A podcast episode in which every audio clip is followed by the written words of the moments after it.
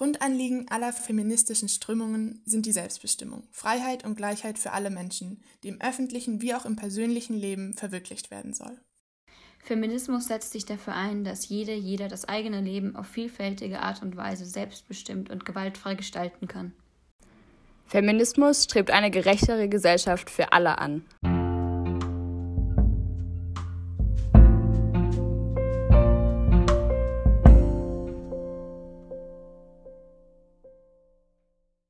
Hallo und herzlich willkommen zur zweiten Folge von unserem Podcast Perspektivwechsel mit dem MBG. Wir sechs Mädels von unserer Schule sprechen heute mit Laura Dahmer unter anderem über das Thema Feminismus. Und vielleicht willst du dich am Anfang mal vorstellen und sagen, wer du bist, was du so machst und was dir am Herzen liegt. Ja, gerne. Ähm, ich bin Laura, ich bin 24 Jahre alt. Ich arbeite seit ungefähr zweieinhalb Jahren hauptberuflich als freie Journalistin unter anderem schreibe ich für Zeit Online, beziehungsweise Z von Zeit Online, ähm, für, den, für mehrere Formate des Tagesspiegels und habe auch mal längere Zeit ähm, für die SZ, die, für die Süddeutsche Zeitung geschrieben. Was mir besonders am Herzen liegt, Feminismus auf jeden Fall. Da sind wir heute schon bei einem guten Thema. Ähm, und generell alle möglichen Formen der Diskriminierung sind Themen, soziale Missstände sind Themen, die ich gerne beruflich bearbeite.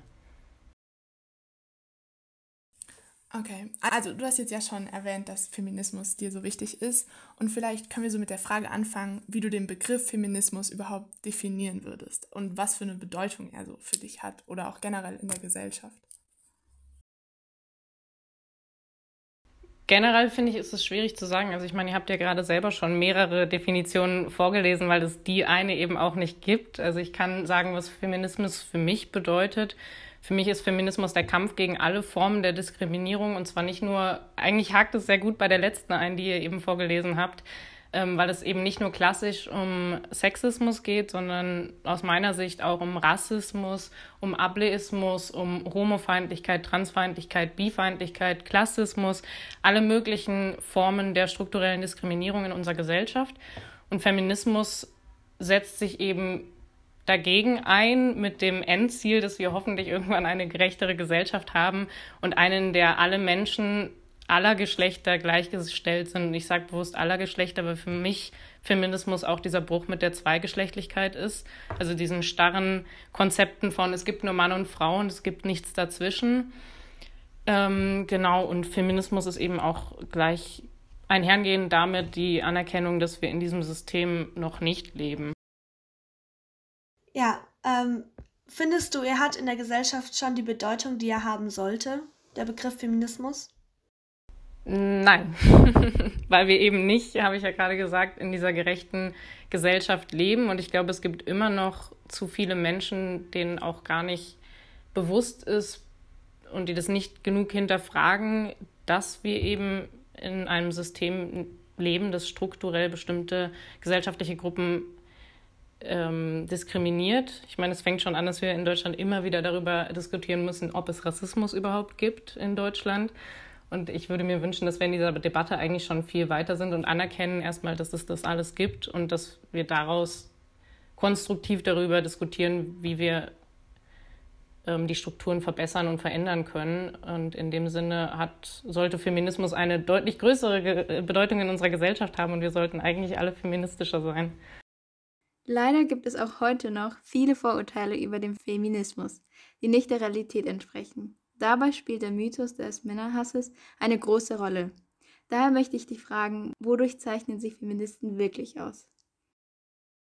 Ich glaube, es ist super schwierig zu sagen, die Feministinnen, weil das ähm, so eine große heterogene Gruppe ist. Es ist übrigens auch interessant, dass äh, ihr Feministinnen sagt, damit schon mal davon ausgeht, dass das alles Frauen sind. Äh, das ist, glaube ich, auch ein Teil des Problems und ähm, Deswegen ist es super schwer. Also ich möchte mir gar nicht anmaßen zu sagen, das und das zeichnet Feministinnen, Feministinnen aus. Ich würde mir wünschen, dass alle Menschen, die sich als feministisch definieren und selbst sehen, ähm, ein offenes Ohr für alle Formen der Diskriminierung haben und Menschen zuhören, die von Diskriminierung betroffen sind. Aber das ist eher was, was ich mir wünschen würde. Ich kann nicht sagen, ob alle Menschen, die sich selber als feministisch bezeichnen, sich auch so sehen. Und der Mythos des Männerhasses, also ich glaube, das wird oft zum einen falsch verstanden, weil davon ausgegangen wird, dass Menschen, die sich als FeministInnen definieren, gegen Männer sind. Und ähm, dabei ist sind eigentlich, also sind nicht die Männer das Problem, sondern das männlich geprägte oder genau diese männlich geprägten Strukturen, die aber nichts mit dem Mann als Individuum zu tun haben. Und von diesen Strukturen sind ja sowohl Männer als auch Frauen, als auch non-binäre und Transmenschen betroffen. Und insofern stimmt es, glaube ich, schon mal nicht. also ich würde, ich bin zumindest äh, keine Männerhasserin. Und ähm, ich glaube, das ist so, eine, so ein Versuch, also die Menschen, die das sagen wollen, im Grunde genommen die Bewegung diffamieren. Also es gab früher, ich weiß nicht, ob ihr das noch kennt, das Wort Emanze. Das ist, glaube ich, in den 70er Jahren entstanden. Ich war da zwar auch noch nicht auf der Welt, aber ich kenne das äh, Wort noch aus meiner Kindheit. Und das war ganz, ganz klar negativ konnotiert. Und Feministin wollte man eigentlich nicht sein, weil das irgendwie irgendwie was war, was halt eben negativ eingeordnet wurde. Ähm, das ging mir auch in meiner Kindheit noch lange so. Also ich hätte mich äh, eine Zeit lang ganz sicher nicht als Feministin bezeichnet. Ähm, und ich glaube, Männerhass ist so ein bisschen die neumodische, der neumodische Begriff dafür, was früher halt die Emanze war, der versucht, das irgendwie negativ zu besetzen. Du hast gerade gesagt, dass ähm, du auch dich lange nicht als Feministin bezeichnet hättest, weil ja vielleicht auch damit so ein bisschen dieses Extreme einhergeht oder dieses, keine Ahnung, was manche Menschen irgendwie als wütend oder zu aggressiv oder so bezeichnen würden. Ähm, aber eigentlich ist es ja gar nicht so die Message, die rüberkommen soll. Würdest du sagen, dass es dafür so einen anderen Begriff oder sowas brauchen würde oder dass es, dass es dem gut tun würde, quasi, dem Image von Feminismus? Glaube ich gar nicht, weil ich glaube, dass man Begriffe sehr wohl neu besetzen kann. Und es passiert ja auch gerade ganz viel. Also Feminismus war früher hauptsächlich, wurde es verstanden als eine Bewegung, die sich für die Frauenrechte einsetzt. Und das, was ich gerade als De äh, Feminismus definiert habe, ist ja schon so viel mehr. Und es liest, sieht und hört man ja auch immer mehr in feministischen Bewegungen, dass die das eben nicht mehr nur als Kampf für die Frauenrechte sehen. Und daran sieht man, dass sich der Begriff, wie ja alle Begriffe in unserer Sprache, verändern kann. Und deswegen glaube ich nicht, dass es einen neuen Begriff braucht, weil da unter Feminismus heute schon so viel Positives, so viel Gutes und so viel, so viele Themen verstanden werden, dass wir den, ich glaube, wir müssen den Begriff nicht abschaffen, nee.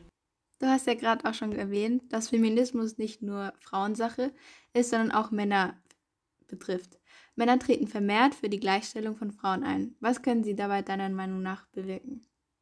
Ganz viel und es ist großartig, wenn Männer das tun. Ich habe das Gefühl, sie tun es immer noch viel zu wenig und Feminismus gilt immer noch als so ein ganz klares Frauenthema. Also ich merke das im eigenen persönlichen Umfeld, dass viele Freunde von mir sich nicht mit Feminismus auseinandersetzen, keine feministische Literatur lesen, überhaupt gar nicht so genau wissen, was Feminismus eigentlich meint, weil sie glauben, dass sie sich nicht damit auseinandersetzen müssen, weil es sie nicht betrifft.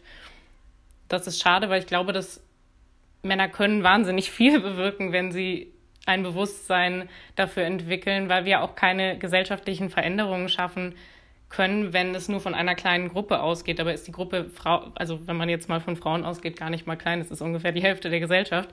Aber natürlich können wir viel, viel mehr bewirken, wenn viel mehr Leute mit ins Boot kommen. Feminismus ist ja auch irgendwie was, was Männern weiterhelfen würde, weil ja eigentlich auch Femin also Männer unter dem Patriarchat leiden und unter diesen, ähm, ja, unter toxischer Maskulinität und es eben uns allen helfen würde, wenn wir weniger unter dem Druck irgendeinem stereotypischen Geschlechterbild entsprechen müssten. Also dem würdest du dann auch zustimmen, oder? Ja, stimme ich voll zu. Habe ich ja auch eben schon ähm, angedeutet, dass für mich eben diese männlich geprägten Strukturen nicht nur Frauen benachteiligen oder nicht nur queere Menschen, non-binäre Menschen benachteiligen, sondern eben auch Männer. Und ich glaube, in gewissen Bereichen sind Männer sogar ziemlich stark davon betroffen. Also du sprichst es gerade schon an, toxische Männlichkeit, diese Annahme, dass Männer nicht verletzlich sein dürfen, keine Gefühle zeigen dürfen, so einem best ganz bestimmten Menschenbild entsprechen müssen, engt ja auch einen Mann, der gar nicht so sein will, schon total ein. Und äh, stimme ich dir voll zu. Also das, ich glaube, das ist auch für Männer eigentlich eine sehr, sehr gute Sache. Und es wird, also vielleicht ist es auch in den letzten Jahren und Jahrzehnten viel zu kurz gekommen, weil sich vor allem Frauen dafür stark gemacht haben. Also man merkt ja schon langsam, wie sich die Welt, also wie die Welt für Frauen schon zugänglicher wird, wenn man nur mal ein paar Jahrzehnte zurückgeht. War Vergewaltigung in der Ehe noch erlaubt? Mussten Frauen ihren Ehemann um Erlaubnis bitten, wenn sie ein Konto eröffnen wollten oder arbeiten wollten? Also da hat sich ja schon ganz, ganz viel getan und ich glaube, was die Rechte oder Möglichkeiten von Männern angeht, hat sich noch gar nicht so viel bewegt, weil sich eben auch nicht viele Männer da einsetzen. Das wäre sehr gut für sie, glaube ich. Okay, du hattest es ja vorhin in deiner ersten Aussage, also als du die erste Frage, so diese Definition von Feminismus ähm, so ein bisschen versucht hast oder angegangen bist, ähm, da hast du ja schon gesagt, dass eben Feminismus und Rassismus ja so eine Verbindung haben. Und könntest du da vielleicht nochmal ein bisschen näher das erklären? Weil wir kommen ja auch von diesem Netzwerk Schule ohne Rassismus und da wäre die Verbindung ja relativ interessant. Klar, genau. Also ich habe ja gerade schon gesagt, für mich ist Feminismus eben, betrifft es alle Formen der Diskriminierung und Rassismus ist ja eine ganz klar eine Form von struktureller Diskriminierung. Insofern geht es auf jeden Fall Hand in Hand.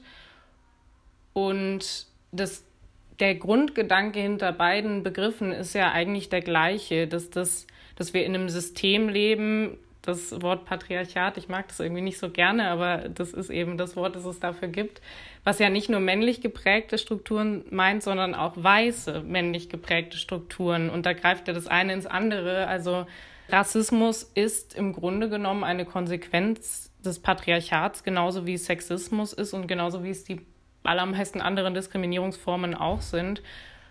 Und es ist, glaube ich, ganz wichtig, das zu sehen und auch diese Mehrfachdiskriminierung, die manche Menschen erleben, sichtbar zu machen, dass eben eine schwarze Frau oder eine Frau of Color nicht nur Rassismus, sondern auch Sexismus erfährt und dass man das nicht voneinander trennen kann.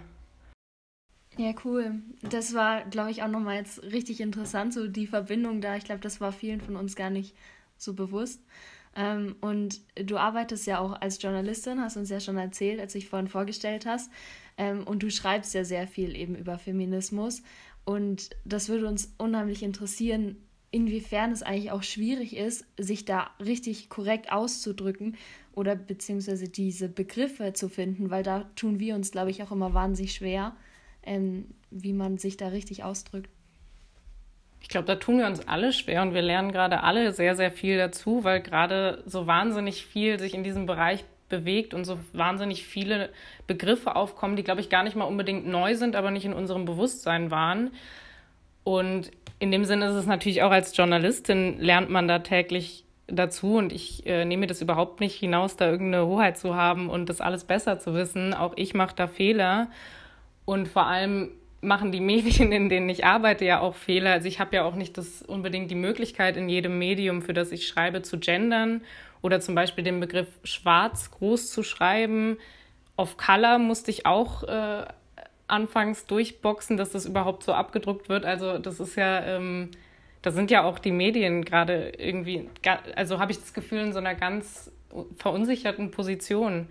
Und ähm, ich mache es eigentlich immer so, dass wenn ich mit Menschen spreche, ich frage sie, wie sie selbst bezeichnet werden wollen und verwende diesen Begriff dann im Artikel. Weil damit kann ich zumindest dann schon mal die Person, mit der ich da gesprochen habe und um die es in dem Artikel geht, nicht verletzen. Du hast ja gerade schon erwähnt, so die Medien und dass du dich da teilweise so durchsetzen musst mit dem, was du schreiben willst und was du irgendwie, also wie du Dinge formulierst.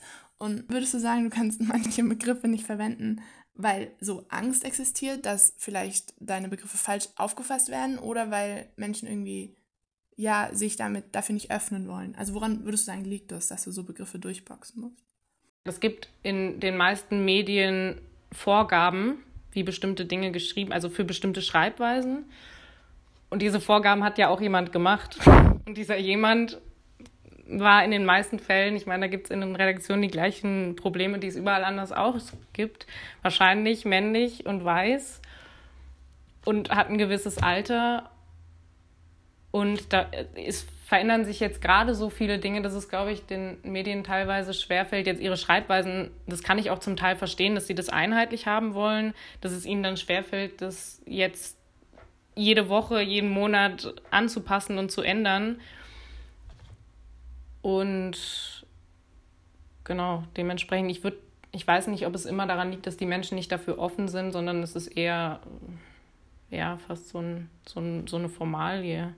Weil du gerade gesagt hast, dass es so eine Formalie ist, ähm, inwiefern meinst du denn, dass sich da in Bezug darauf auch unbedingt was ändern muss? Oder bist du überhaupt der Meinung, dass sich das auch ändern muss, wenn wir jetzt über Diskriminierung sprechen, ob das vielleicht auch so ein Schritt nach vorne wäre, wenn man da gerade im Journalismus vielleicht auch äh, den Journalisten mehr Freiheit geben würde? Schwierige Frage. Ich glaube, ja, ist wirklich eine schwierige Frage, weil ich weiß nicht, ob die Lösung ist zu sagen, jeder Journalist und jede Journalistin darf so schreiben, wie sie möchte oder er möchte. Weil das, also ich glaube, das ist ein großes Problem, dass halt einfach jedes Blatt da so seine einheitliche Linie haben möchte. Schwierige Frage, habe ich keine richtige Antwort drauf. Es wird ja eigentlich immer einheitlich gehandhabt, dass entweder ein Medium gendert oder es gendert nicht. Und dann wird das so gemacht. Also ich weiß auch nicht so richtig, ob die Lösung ist, dass jeder, jeder Journalist und jede Journalistin das sich jetzt selber aussuchen darf. Keine Ahnung. Aber für mich ist es schon manchmal schwierig, weil ich schreibe unter zum einen schreibe ich für Z von Zeit Online, die gendern, ganz klar. Finde ich auch super, habe ich auch dadurch gelernt. Und dann schreibe ich für das nächste Medium, das macht's nicht. Und dann muss ich, obwohl ich da eigentlich voll hinterstehe, muss ich dann halt wieder zurück ins generische Maskulinum ja, es ist irgendwie auch so eine Zwiespalt, die ich dann da als Journalistin habe. Nicht immer so leicht ist für sich selbst einzuordnen. Würdest du sagen, also wenn du jetzt quasi neu ähm, bei einer Zeitung, Zeitschrift, einem Blatt anfangen würdest, dass es so ein Kriterium für dich wäre oder dass du da schon erstmal so hellhörig bist oder fragen würdest, warum das so abgelehnt ist oder so? Weil ich weiß nicht, ich habe mich mittlerweile echt schon so dran gewöhnt, dass es auch so abends in den Nachrichten irgendwie dieses Gendern so angekommen ist. Finde ich auch voll cool. Aber mittlerweile werde ich dann schon so voll hellhörig, wenn das dann jemand nicht mehr macht. Und ich weiß nicht, ich muss mich dann auch selber mal so ein bisschen stoppen, direkt jemanden dann so zu verurteilen oder so, weil es gibt ja auch voll die Gründe, nicht zu gendern. Und ich finde es auch interessant, sich das so anzuhören zumindest. Ja, jetzt stecken wir schon knietief in der Gender-Debatte drin. ich weiß nicht, welche Medien ihr lest, aber die meisten Printmedien machen es tatsächlich nicht. Die gendern nicht. Das heißt, wenn ich jetzt als Journalistin hingehen würde und ich sitze da ja auch ganz eindeutig äh, als freie Journalistin am kürzeren Hebel. Also wenn ich jetzt sagen würde, ich schreibe aber nur noch für Medien, die gendern, ja, dann bin ich ganz schnell jetzt schon arbeitgeberlos das ähm, kann ich mir wahrscheinlich wirtschaftlich nicht erlauben, aber man kann natürlich äh, schon immer die Debatte anstoßen oder einfach mal, ich kann natürlich auch als freie, das sollte ich vielleicht auch mal mehr machen, einfach Texte hinschicken, die gegendert sind und dann sollen sie es halt wieder rausnehmen, wenn sie es nicht wollen. Aber dass man das immer mal wieder so nach vorne bringt, da könnte ich wahrscheinlich auch mehr machen und das weiter vorantreiben. Also wir haben auch schon vorhin drüber gesprochen, ob der Begriff Feminismus, ob man den eigentlich noch gebrauchen soll oder weil er in der, eben in der Vergangenheit eine negative Bedeutung eher hatte, ob der noch verwendet werden sollte. Und findest du, dass er durch die Medien beeinflusst wird, der Begriff Feminismus, oder inwiefern wird der beeinflusst? Also auch da kann ich, glaube ich, wieder nur sagen, wie sie generell in den Medien aufgefasst oder wie der Begriff generell in den Medien aufgefasst wird, ist nicht einheitlich. da gibt es auch nicht diese eine Antwort.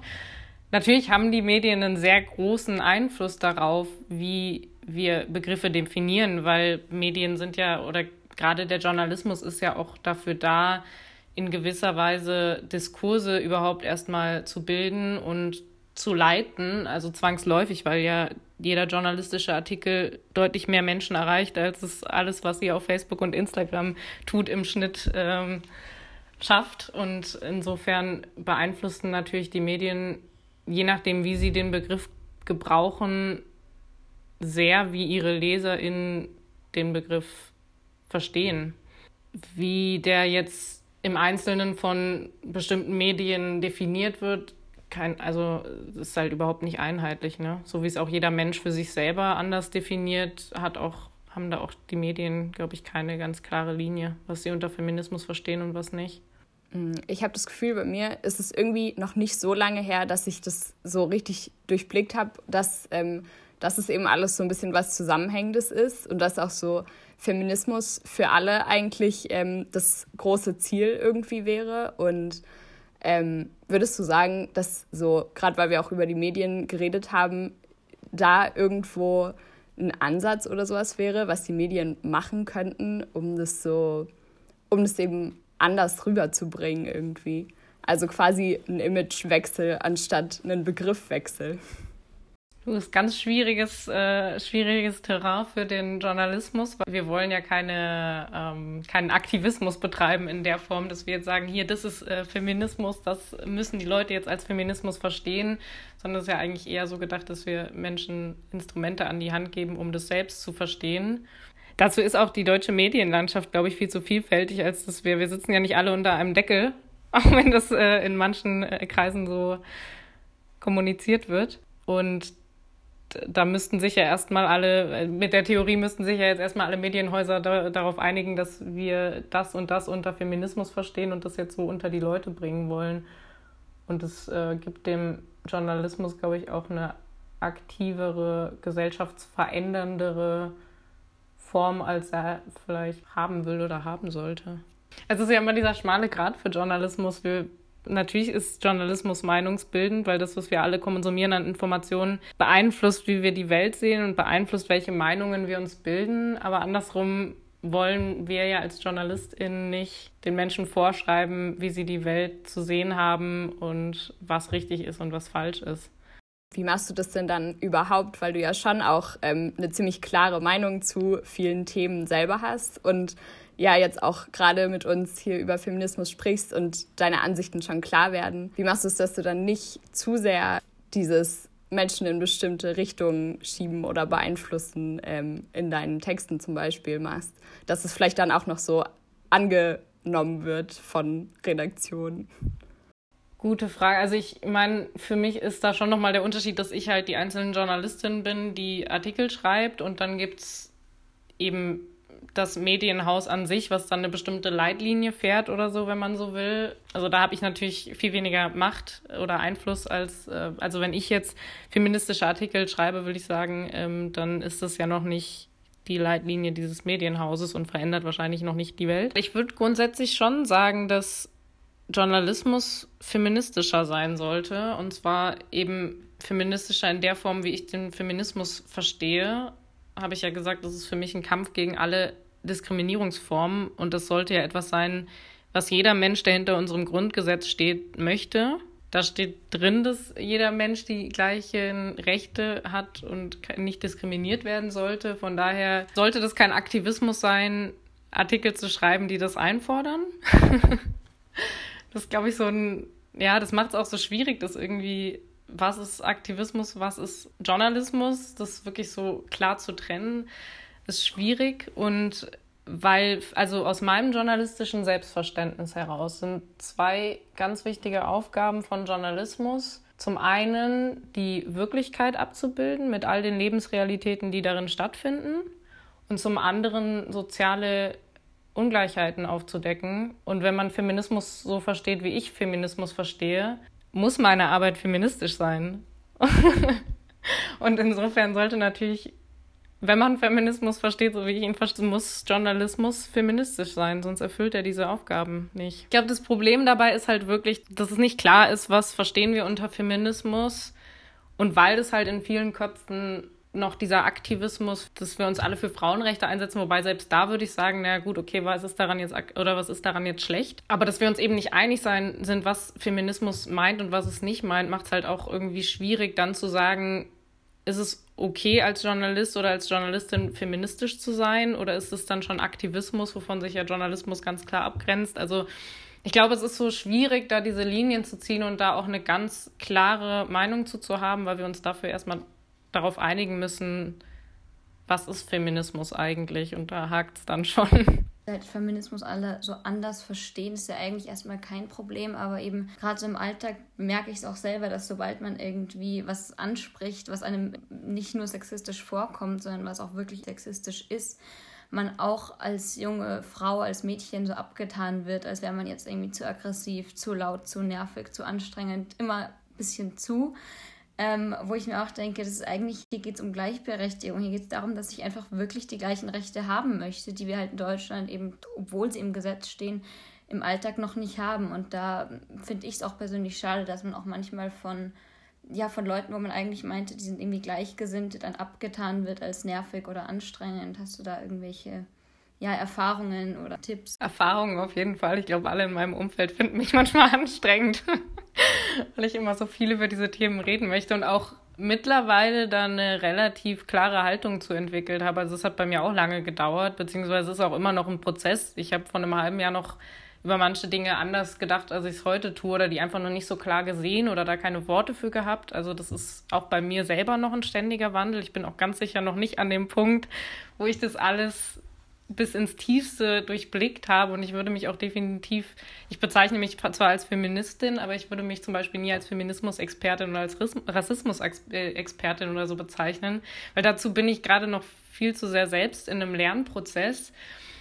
Und klar, wenn man dann einmal anfängt, durch diese Brille die Welt zu sehen und all diese Ungleichheiten zu sehen, und dann spricht man mit jemandem, der gerade vielleicht noch an oder die gerade noch an einem ganz anderen Punkt ist, an dem ich selber vielleicht vor einem halben Jahr noch war, dann prallt man irgendwie aufeinander und dann ist man selber oft oder bin ich selber oft in der Position, dass das meins dann mein, meine Argumentation oder meine Sichtweise dann als zu anstrengend oder zu radikal oder zu, ja, too much, wie du gesagt äh, alles zu. gilt. Also es ist definitiv, aber ich glaube, da muss man dann auch, das, das, da braucht sehr viel Selbstbewusstsein, da dann trotzdem gegenzuhalten. Und ich bin sehr überzeugt davon, dass es trotzdem richtig ist, es immer wieder anzusprechen und auch diese Themen in der Familie und im Freundinnenkreis anzusprechen, den Finger drauf zu halten, auch wenn es immer wieder anstrengend ist und wenn man, auch wenn man sich dann immer wieder anhören muss. Es ist auch irgendwie äh, ja, ja, dass man selber zu anstrengend ist. also das kenne ich selber, selber sehr gut. Gut, ähm, dann will ich noch mal ganz kurz so ein bisschen zur Gender-Debatte ähm, zurückkehren. Und zwar will ich dich gerne fragen, ähm, ob es überhaupt eine geschlechtergerechte Sprache geben kann. Also ich persönlich finde da das Gegenargument, dass halt eben der Fakt, dass diese maskuline, also die maskulinen Wörter, also zum Beispiel Arzt oder dass man das einfach gar nicht wirklich überdacht hat früher, dass man einfach automatisch gar nicht gegendert hat. Sehr interessant. Also wie stehst du dazu? Ja, ich glaube, ich habe da vorhin auch nochmal drüber nachgedacht. Ich glaube, man hat es früher nicht getan, weil es nicht nötig war. Es gab de facto vielleicht keine Ärztinnen und deswegen war es gar nicht notwendig, die weibliche Form davon zu verwenden. Also wenn wir mal auf die ganze Menschheitsgeschichte zurückgucken, ist ja zumindest, ja, oder ist äh, in Deutschland nimmt die Frau noch nicht so lange selbstverständlich am öffentlichen Leben teil. Das heißt, für viele Begriffe braucht es gar keine weibliche Form, weil es auch keine Frauen gab, die das gemacht haben. Und das zeigt sich ja auch zum Beispiel in so Begriffen wie dann Krankenschwester oder Putzfrau, die dann wohl sehr wohl weiblich geprägt sind. Also das ist, ich glaube, das liegt tatsächlich daran, das generische Maskulinum, ich glaube, den Begriff verwendet man auch erst seit den 80er Jahren oder so, wenn ich mich nicht irre weil das, glaube ich, vorher gar nicht notwendig war, die weibliche Form dafür überhaupt zu verwenden. Weil es, es gab wahrscheinlich Frauen, aber so wenige, dass, ja, dass das überhaupt nicht im Bewusstsein war. Ähm, also auch da eingeklingt, ich finde, eine, eine wirklich geschlechtergerechte Sprache und diskriminierungsfreie Sprache ist wahrscheinlich verdammt schwierig, weil man immer irgendjemanden finden wird, der das nicht cool findet oder die sich davon nicht angesprochen fühlt, sagen ja auch viele, die gegen äh, das Gender-Sternchen sind, dass sie gar nicht so angesprochen werden wollen. Also ich glaube, es ist verdammt schwer, an eine Sprache zu kommen, die diskriminierungsfrei ist. Aber ähm, es ist ja, ich meine, das hat der Duden, wann war es letztes Jahr, schwarz auf weiß bestätigt, dass das generische Maskulinum, so wie es gedacht ist, nicht funktioniert. Nämlich es soll ja, das generische Maskulinum soll mit der männlichen Form alle mitmeinen. Dass das nicht funktioniert, beweisen ganz viele Studien, dass wenn wir Ärzte sagen, uns auch nur Männer vorstellen. Der Duden hat deswegen jetzt zumindest in, in seiner Online-Form alle weiblichen Formen auch mit aufgenommen. Und ich glaube, da brauchen wir auf jeden Fall ein Umdenken, dass eben das generische Maskulinum nicht funktioniert und dass wir, selbst wenn es dann vielleicht auch nicht geschlechtergerecht ist oder super gerecht und super diskriminierungsfrei ist, dass wir zumindest schon mal den Schritt gehen können mit dem Gendersternchen und der, also ÄrztInnen statt Arzt oder Ärzte, dass wir damit schon mal viel mehr ähm, gesellschaftliche Gruppen mit reinnehmen können, die bisher de facto beim generischen Maskulinum, so sehr es auch generisch sein will, nicht mitgedacht sind. Und da geht es ja auch nicht nur um Frauen, da geht es ja auch um all die Menschen, die mit dem Sternchen gemeint sind. Non-binäre Menschen und Trans-Menschen, die sich weder als Mann noch als Frau fühlen. Mm, ich wollte sagen, zu dem ganzen Gender-Ding, ich finde im Endeffekt ist es schon auch einfach, es ist so ein Instrument, einfach zu sagen, ich gender oder ich gender nicht, wie finde ich auch irgendwie die Frauenquote auch nur ein Instrument ist, die so noch nicht, das ist noch kein Ziel oder so oder kein Ende, was man hat in dieser ganzen Debatte. Und ich finde irgendwie, was ganz schnell passiert, ist, dass man das macht, also dass man irgendwie anfängt zu gendern, um sich so ein bisschen auch darzustellen. Also ich will das null verallgemeinern, es gibt immer die und die Menschen und es gibt immer den und den Gebrauch. Aber ich finde es irgendwie dann doch wichtiger, ähm, wenn man einer, mit einer Person ins Gespräch kommt, zu hören, wie wirklich so der Standpunkt auch dahinter ist und ähm, ob nicht nur dieses Gendern einfach jetzt mitbenutzt wird, weil man das gerade macht oder weil man, weil man Angst hat, dann irgendwie nicht beim Trend mitzuziehen oder so. Aber ich finde, man merkt es auch ganz schnell, ob man das, ob das authentisch von einer Person irgendwie verwendet wird oder ähm, ob das einfach irgendwie dieses Medien-Hype-Ding ähm, ist, was dann da quasi greift. Ja, voll, voll. Und ich finde es auch schade, dass das gerade, das sind ja die zwei perfekten Beispiele, die Frauenquote und die Gender-Debatte oder das Gender-Sternchen, die wahnsinnig polarisieren. Und wo ich das Gefühl habe, da ist eine Debatte oft nicht mehr möglich, weil jeder seinen Standpunkt so gefunden hat und das so unvereinbar findet mit dem anderen, dass sich oft gar nicht mehr zugehört wird.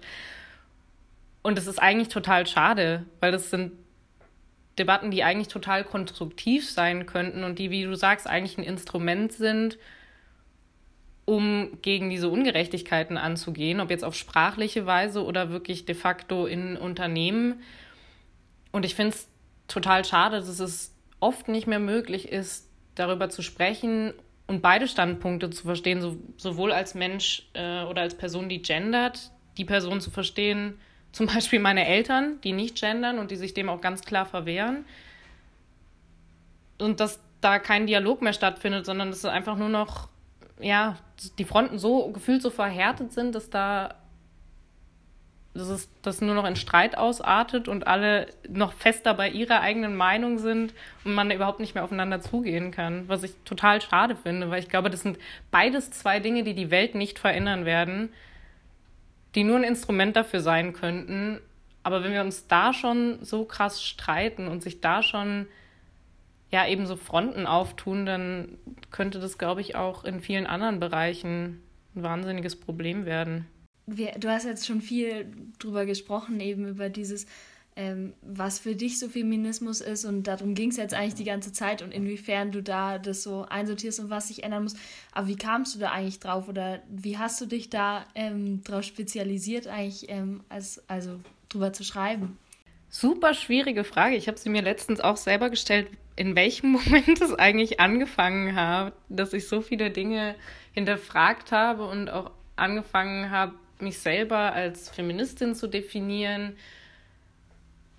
ja, und dieses, ähm, dieses Selbstbild zu entwickeln, super schwierig. Also ich kann es dir wirklich nicht mehr genau an einem Moment oder an einem ausschlaggebenden Ereignis festmachen. Ich glaube, die Arbeit hat mich da wahnsinnig geprägt, weil ich vor, wie gesagt, vor ungefähr zweieinhalb Jahren und da war es wirklich ausschlaggebend, dass online, damals noch eigenständige Online-Magazin Z vom Zeitverlag, mittlerweile ein Ressort bei Zeit Online, die sich ganz klar auf marginalisierte Gruppen spezialisieren und die eben schon seit, ich glaube, mittlerweile sechs Jahren, also seit es sie gibt, gendern. Und da habe ich wahnsinnig viel gelernt und da habe ich ein wahnsinnig, durch meine Arbeit ein wahnsinniges Verständnis für entwickelt. Und was, glaube ich, auch reinspielt, ist, dass ich selber homosexuell bin. Und ähm, das hat mich, glaube ich, dazu gezwungen, bestimmte Dinge zu hinterfragen und viele heteronormative Bilder funktionieren schon vorne, von vornherein nicht für mich. Und ich musste mir da irgendwie meine eigene Position und mein eigenes Weltbild schaffen. Und ich glaube, das hat mir auch nochmal den Blick dafür geschärft, ähm, auch ganz andere Formen der Diskriminierung wahrzunehmen und zu sehen. Also ich glaube, das sind so die zwei Punkte, die in den letzten Jahren da wirklich, wirklich einen Einfluss gehabt haben.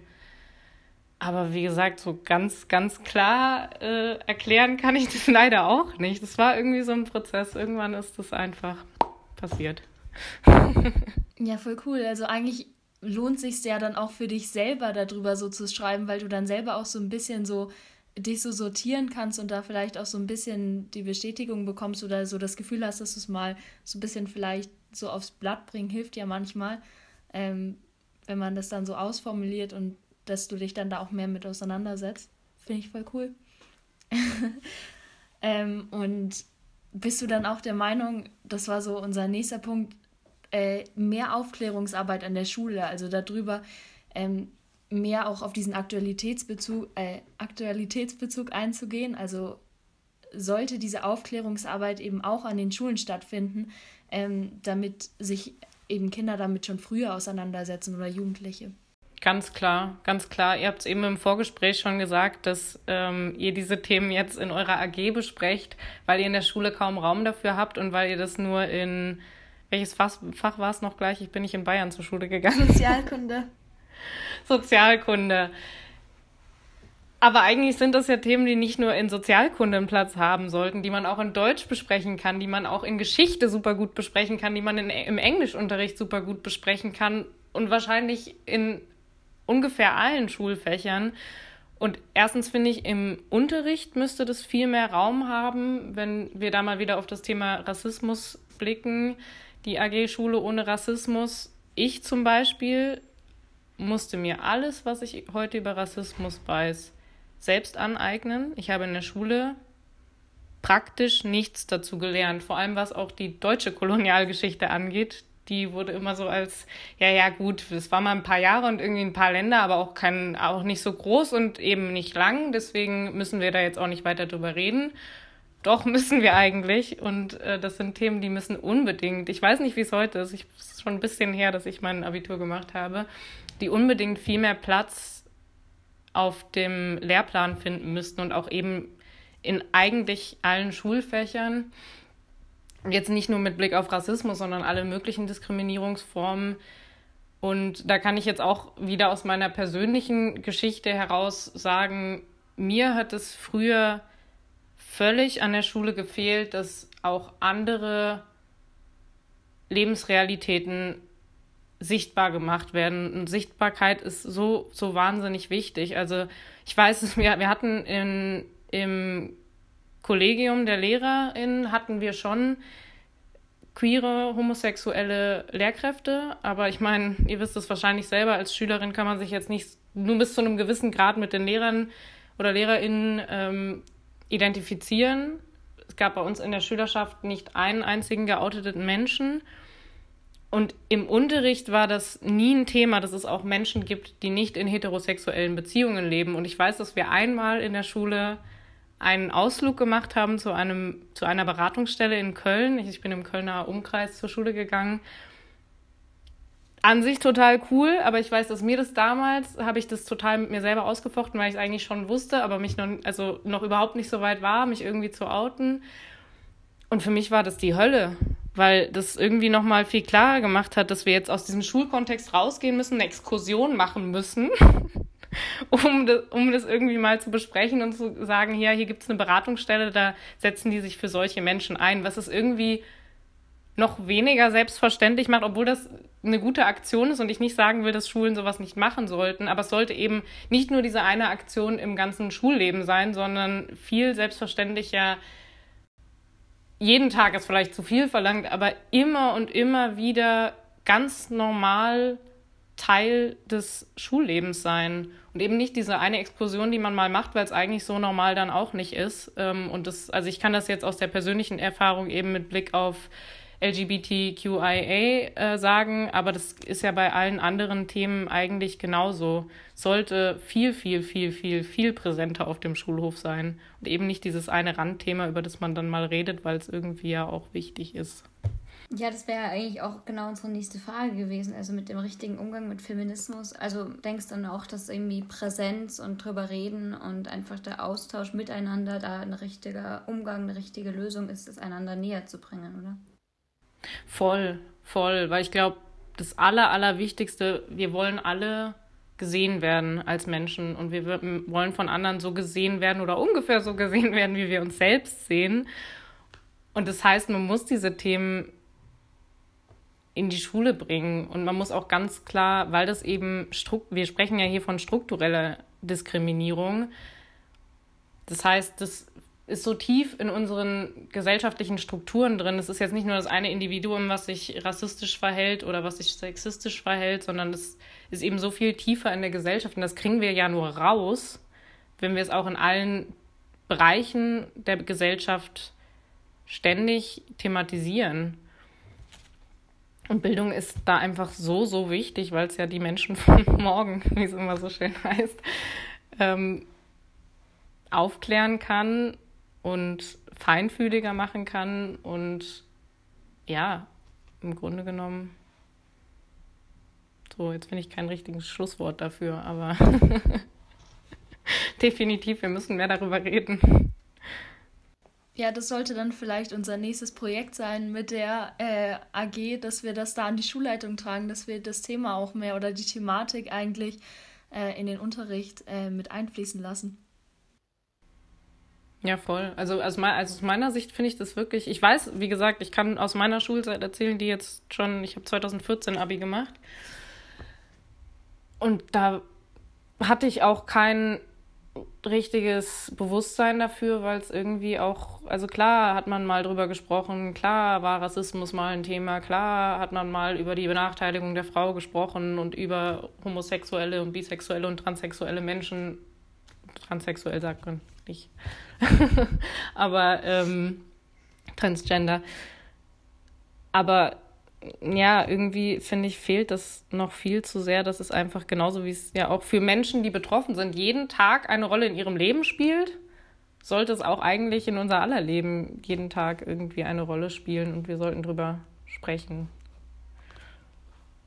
Ja. Siehst du dann dort die Schulen in der Verantwortung, wenn, wenn von den Kultusministerien oder von der Regierung da nicht im Lehrplan konkret darauf eingegangen wird, siehst du dann die Schulen in der Verantwortung, das selber zu tun, selber zu beschließen, wir behandeln die Themen häufiger oder mehr und intensiver? Wünschenswert wäre es ja, dass es einfach im Lehrplan drin ist und damit nicht mehr jeder einzelnen Schule obliegt, sich auszusuchen, ob sie Schule ohne Rassismus werden möchte und ob sie das äh, irgendwie in ihrem ähm, Schulleben, Schulalltag unterbringen möchte. Aber klar, ich meine, die Freiheit haben ja Schulen schon. Es gibt den Lehrplan, aber auch die einzelnen Lehrkräfte haben ja schon eine gewisse Freiheit, ihre Unterrichtsstunden so zu gestalten, wie sie das möchten und Themen einzubringen. Und es wäre wünschenswert, dass die dann hingehen nach dem Kultusministerium die nächste Ebene Schule, die sagt, okay, wenn das nicht vorgegeben ist, dann wollen wir da trotzdem was machen. Und wenn die Schule es nicht vorgibt, in der nächsten Ebene die Lehrkräfte. Aber ähm, ja, wäre schön. Okay, ähm, dann gibt es jetzt nochmal die Chance auf ein Schlusswort. Ähm, und zwar, wenn wir gerade bei ähm, Schule sind, also gerade unsere Schule, wir sind jetzt ähm, nur Mädchen.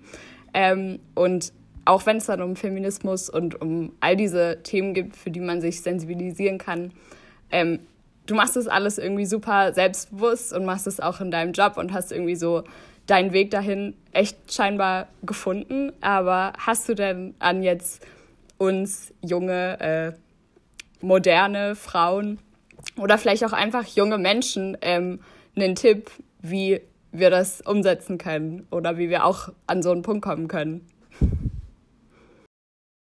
Ja, ich wollte gerade sagen, nicht nur die Frauen, nicht nur die Frauen. Also ich habe es ja eben schon gesagt, das ist echt ein Lernprozess, in dem ich auch selber noch stecke. Aber ich glaube, das Allerwichtigste ist, was mir auch am Anfang wahnsinnig geholfen hat, ist erstmal die eigene Position in diesem Diskurs zu finden. Erstmal zu verstehen, wo stehe ich selber da? Welche Privilegien habe ich auch, die andere Menschen nicht haben? Oder in welcher Form bin ich von Diskriminierung betroffen? Einfach sich da selber mal irgendwie in dieser ganzen Debatte zu positionieren, ist, glaube ich, wahnsinnig wichtig lesen, lesen, lesen, lesen, lesen, lesen und sich äh, selber die Informationen holen, die man anderswo in der Schule vielleicht nicht unbedingt bekommt. Weil es einem dann auch von da aus, wenn man seine eigene Position mal gefunden hat und eben weiß, ich definiere mich vielleicht als Feministin, dann die Argumente an die Hand zu bekommen, das auch nach draußen zu tragen, weil das ist wahnsinnig frustrierend, wenn du das in deinem Kopf so siehst und dann bist du in einer Diskussion und kannst das aber niemandem, der es der oder die nicht an dem Punkt ist, nicht klar machen, weil du keine Worte dafür hast. Also das ist wahnsinnig wichtig, sich da einfach selber erstmal was anzulesen. Und dann, ja, braucht es ein gewisses Selbstbewusstsein, glaube ich, dass man dann nicht beim ersten Gegenargument sofort wieder umfällt, sofort in Selbstzweifel fällt, ob das jetzt alles so richtig war, was man sich da überlegt hat. Soll nicht heißen, dass man keine Kritik annimmt, aber ähm, ich glaube, man braucht, man sollte schon ähm, ja, ein gewisses Selbstbewusstsein da mitbringen, aber das ist auch leichter gesagt als getan. Das ist irgendwie ein guter Tipp. Sei mal ein bisschen selbstbewusster. Aber jetzt zum Beispiel so ein Gespräch wie heute hilft mir schon voll, weil ich irgendwie Sachen, die ich vielleicht auch mir gerade erst so frisch angelesen habe, auch irgendwie von anderen Menschen höre. Und ähm, das sind dann schon auch ähnliche Standpunkte jetzt. Ich habe gerade Glück, aber ich finde, sowas hilft auch total irgendwie an diesem Punkt vielleicht zu bleiben, an dem man gerade ist und zu sagen, das ist irgendwie die richtige Richtung. Weil es ja immer irgendwie auch die Momente gibt, wo man zweifelt und wo es anstrengend wird. Aber wenn man weiß, wo man sich auch irgendwie diesen bisschen diese Kraft tanken kann, dann ist es, glaube ich, auch ganz cool, ähm, sich so immer weiter auch mit Menschen zu unterhalten, wo man, wo man vielleicht schon weiß, dass es irgendwie dass es läuft. Das ist ein guter Tipp, das hätte ich jetzt auch gesagt. Das hilft, Selbstbewusstsein aufzubauen, wenn man sich auch Räume sucht, so wie ihr das euch mit dieser AG eigentlich aufgebaut habt, Diskussionsräume, wo es eben Menschen gibt, die auch irgendwie auf derselben Reise sind wie man selbst. An welchem Punkt jetzt auch immer, vielleicht weiter vorne, vielleicht weiter hinten.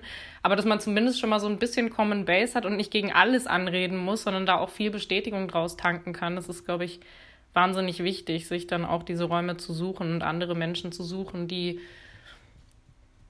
die auch auf das gleiche Boot aufgesprungen sind.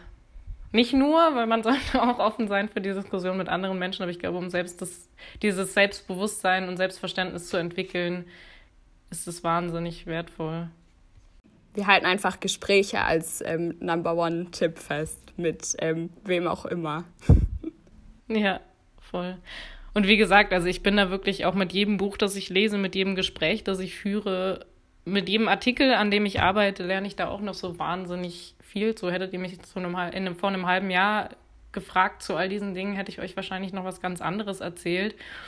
Und das finde ich irgendwie auch total cool und spannend zu wissen, ich bleibe da nicht stehen, ich entwickle mich selbst noch weiter. Für mich ist es auch nichts Schlechtes, seine Meinung zu ändern, sondern ich nehme das alles mit und freue mich, dass ich wahrscheinlich in einem halben Jahr noch mal viel weiter bin.